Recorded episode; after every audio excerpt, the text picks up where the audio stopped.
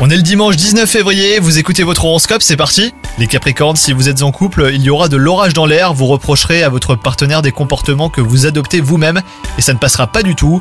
Quant à vous les célibataires, votre cœur endurci sera enclin à s'ouvrir. Sans chercher à séduire, vous vous laisserez cependant charmer par de nouvelles rencontres. Côté travail, vous aurez des difficultés à faire accepter euh, vos idées innovantes, mais ne vous tracassez pas, elles manquent juste euh, un peu d'approfondissement. Explorez-les à fond en ne négligeant aucun détail et présentez-les à nouveau les Capricornes.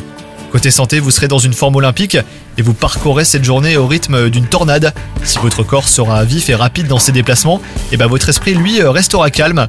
Vous saurez être efficace sans pour autant vous exciter et vous agiter intérieurement. Bonne journée à vous les Capricornes